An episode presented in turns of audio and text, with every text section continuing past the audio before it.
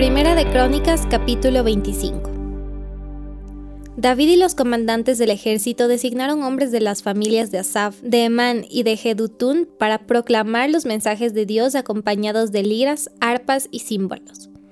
Lo siguiente es una lista de sus nombres y sus responsabilidades. De los hijos de Asaf estaban Sacur, José, Netanías y Azarela. Ellos trabajaban bajo la dirección de su padre, Asaf, quien proclamaba los mensajes de Dios por orden del rey. De los hijos de Jedutún estaban Gedalías, Seri, Jesaías, Simei, Asabías y Matatías, seis en total. Ellos trabajaban bajo la dirección de su padre, Jedutún, quien proclamaba los mensajes de Dios al son de la lira, dando gracias y alabando al Señor. De los hijos de Emán estaban Buquías, Matanías, Uziel, Subael, Jerimot, Ananías, Ananí, Eliata, Hidalti, Romantieser, Josbecasa, Maloti, Otir y Maasiot. Todos estos fueron hijos de Emán, el vidente del rey, pues Dios lo había honrado con catorce hijos y tres hijas. Todos estos hombres estaban bajo la dirección de su padre mientras tocaban música en la casa del Señor. Entre sus responsabilidades estaba tocar címbalos, arpas y liras en la casa de Dios. Asaf, Jedutún y Emán dependían directamente del rey. Todos ellos junto con sus familias estaban capacitados para tocar música delante del Señor y todos, 288 en total, eran músicos por excelencia. Los músicos se designaban para los turnos de servicio mediante el sorteo sagrado sin tomar en cuenta si eran jóvenes o ancianos, maestros o discípulos. La primera suerte le tocó a José, del clan de Asaf, y a doce de sus hijos y parientes. La segunda a Gedalías, y a doce de sus hijos y parientes.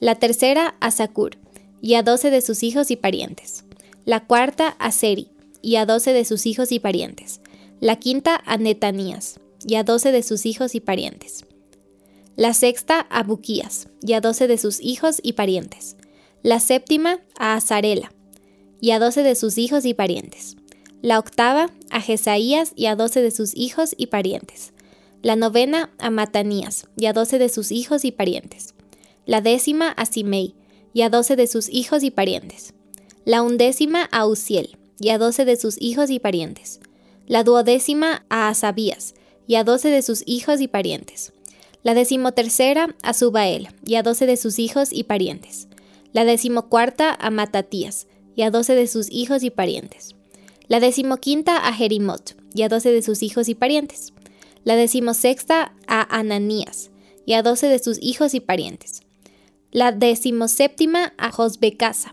y a doce de sus hijos y parientes, la decimoctava a Ananí y a doce de sus hijos y parientes, la decimonovena a Maloti y a doce de sus hijos y parientes, la vigésima a Eliata y a doce de sus hijos y parientes, la vigésima primera a Otir y a doce de sus hijos y parientes, la vigésima segunda a Hidalti y a doce de sus hijos y parientes, la vigésima tercera a Maizot y a doce de sus hijos y parientes.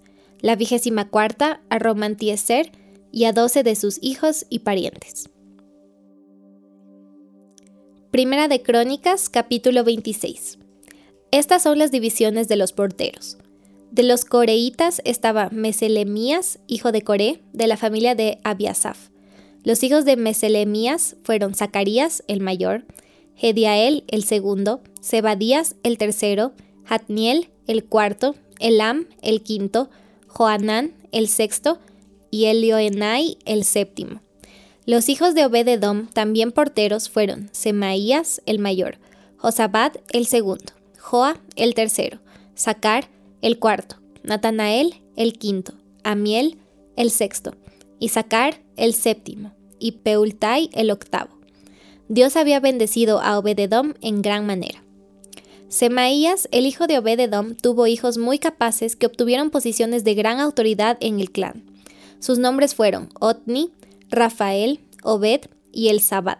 Sus parientes, Eliú y Samaquías, fueron también hombres muy capaces.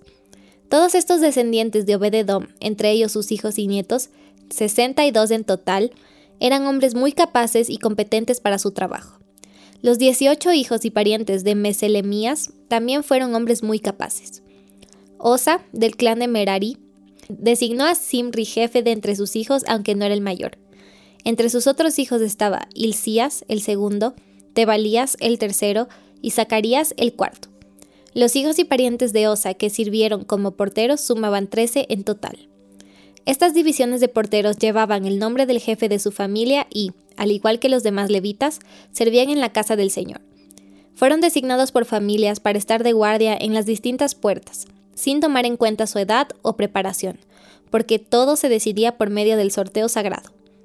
La responsabilidad por la puerta oriental le tocó a Meselemías y a su grupo. La puerta del norte fue asignada a su hijo Zacarías, un hombre de una sabiduría fuera de lo común. La puerta del sur le tocó a Obededom, y sus hijos quedaron a cargo del depósito. A Supim y a Osa les asignaron la puerta occidental y la entrada que conduce al templo. Los turnos de guardia se dividían de manera equitativa. Cada día se asignaban seis levitas a la puerta oriental, cuatro a la puerta del norte, cuatro a la puerta del sur y dos pares al depósito. Cada día se asignaban seis levitas a la puerta occidental, cuatro a la entrada que conduce al templo y dos al atrio. Esas fueron las divisiones de los porteros de los clanes de Coré y Merari. Otros levitas bajo la dirección de Ahías estaban a cargo de los tesoros de la casa de Dios y de los tesoros que contenían las ofrendas dedicadas al Señor. Jehiel fue el líder de la familia de Lipni, del clan de Gersón. Setam y su hermano Joel, hijos de Jehiel, estaban a cargo de los tesoros de la casa del Señor. Estos son los líderes que descendían de Amram, Izar, Hebrón y Uziel. Del clan de Amram, Sebuel fue un descendiente de Gersón, hijo de Moisés. Era el funcionario principal de los tesoros. Sus parientes por parte de Eliezer fueron Reabías, Jesaías, Joram, Sicri y Selomot. Selomot y sus parientes estaban a cargo de los tesoros que contenían las ofrendas que el rey David, los jefes de familia, los generales, los capitanes y otros oficiales del ejército habían dedicado al Señor. Estos hombres dedicaron para el mantenimiento de la casa del Señor parte del botín que habían ganado en la batalla. Selomot y sus parientes también cuidaban las ofrendas dedicadas al Señor por Samuel, el vidente, Saúl, hijo de Cis, Abner, hijo de Net, y Joab, hijo de Sarbia. Todas las demás ofrendas que habían sido dedicadas también estaban a su cargo. Del clan de Isar, a Kenanías y a sus hijos se les dieron responsabilidades administrativas como funcionarios y jueces sobre Israel del clan de Hebrón, Asabías y sus parientes, 1.700 hombres capaces, quedaron a cargo de las tierras israelitas al occidente del río Jordán. Eran responsables de todos los asuntos relacionados con el trabajo del Señor y con el servicio al rey en esa área. También del clan de Hebrón estaba Jerías, quien era el jefe de los hebronitas, según los registros genealógicos. En el año 40 del reinado de David se hizo una investigación en los registros y se encontraron hombres capaces del clan de Hebrón en Hazer, en la tierra de Galaad. Había 2.700 hombres capaces entre los parientes de Jerías. El rey David los envió al lado oriental del Jordán y los puso a cargo de la tribu de Rubén, de la tribu de Gad y de la media tribu de Manasés. Eran responsables de todos los asuntos relacionados con Dios y con el rey. Zacarías capítulo 11 Líbano, abre tus puertas, para que el fuego pueda devorar tus bosques de cedro. Lloren, ustedes cipreses, por todos los cedros arruinados.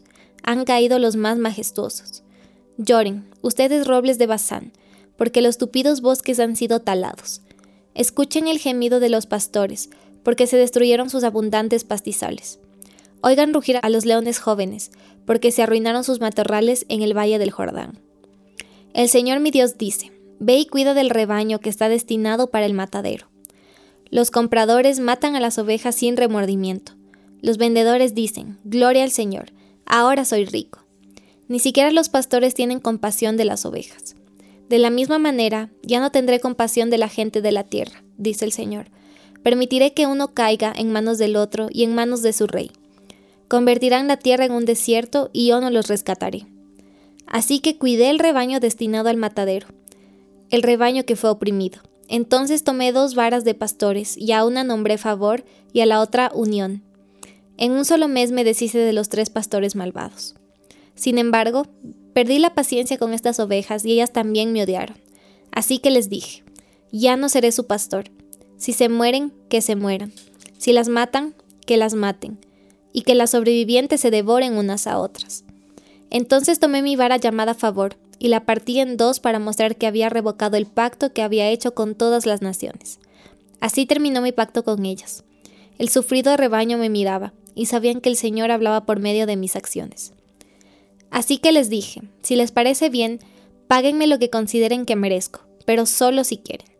Entonces ellos valuaron mi pago en 30 piezas de plata. Luego el Señor me dijo, arrójalas al alfarero, esta magnífica cantidad con que me evaluaron. Así que tomé las 30 monedas y las lancé al alfarero en el templo del Señor. Después tomé mi otra vara, unión, y la partí en dos para mostrar que el lazo de unidad entre Judá e Israel estaba roto. Entonces el Señor me dijo, Ve nuevamente e interpreta el papel de pastor irresponsable. Así ilustrarás que le daré a esta nación un pastor que no cuidará de las que están muriendo, ni protegerá a las pequeñas, ni sanará a las heridas, ni alimentará a las sanas. Al contrario, este pastor se comerá la carne de las ovejas más gordas, y les arrancará las pezuñas. ¿Qué aflicción le espera a este pastor despreciable, que abandone el rebaño? La espada cortará su brazo y perforará su ojo derecho. Su brazo quedará inútil, y su ojo derecho completamente ciego. Juan capítulo 6 versículos 60 al 71. Muchos de sus discípulos decían, esto es muy difícil de entender. ¿Cómo puede alguien aceptarlo? Jesús estaba consciente de que sus discípulos se quejaban, así que les dijo, ¿acaso esto los ofende?